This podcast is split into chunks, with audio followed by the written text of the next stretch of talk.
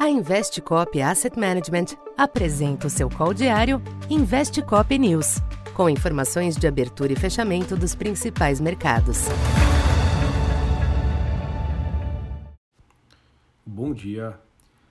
Eu sou Silvio Campos Neto, economista da Tendências Consultoria, empresa parceira da Investcop.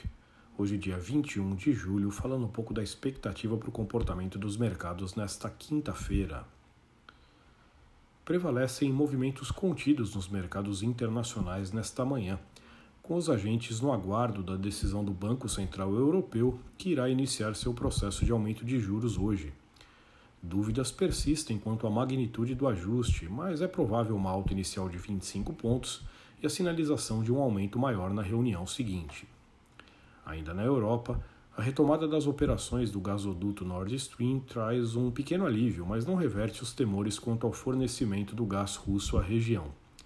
Na Itália, o primeiro-ministro Mario Draghi colocou novamente o cargo à disposição, em meio a mais uma crise política no país, o que tem acentuado o spread entre os yields dos títulos italianos e alemães.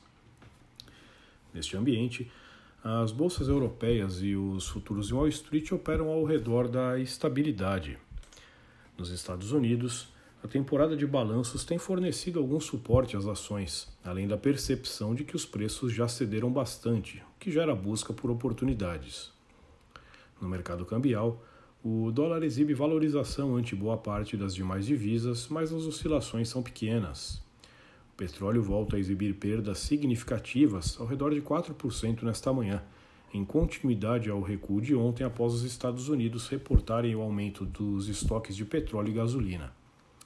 Já o minério de ferro segue em baixa na Ásia, em meio às renovadas preocupações com o setor imobiliário na China. Aqui no Brasil, sem impulso externo e diante de um ambiente local apreensivo, os ativos devem continuar sem razões para melhora. O câmbio renovou ontem a máxima desde janeiro em 5,46 sendo que os sinais da abertura não favorecem alívio. Os DIs corrigiram parte das fortes altas nesta quarta, mas as preocupações fiscais e políticas limitam os ajustes. Já o Ibovespa sente a fraqueza das commodities em um contexto de bolsas globais instáveis. Movimentos pontuais de melhora não podem ser descartados, mas o panorama geral segue não autorizando otimismo com ativos domésticos no curto prazo.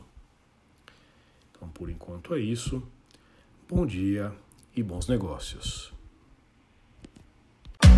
Essa foi mais uma edição Investe Cop News.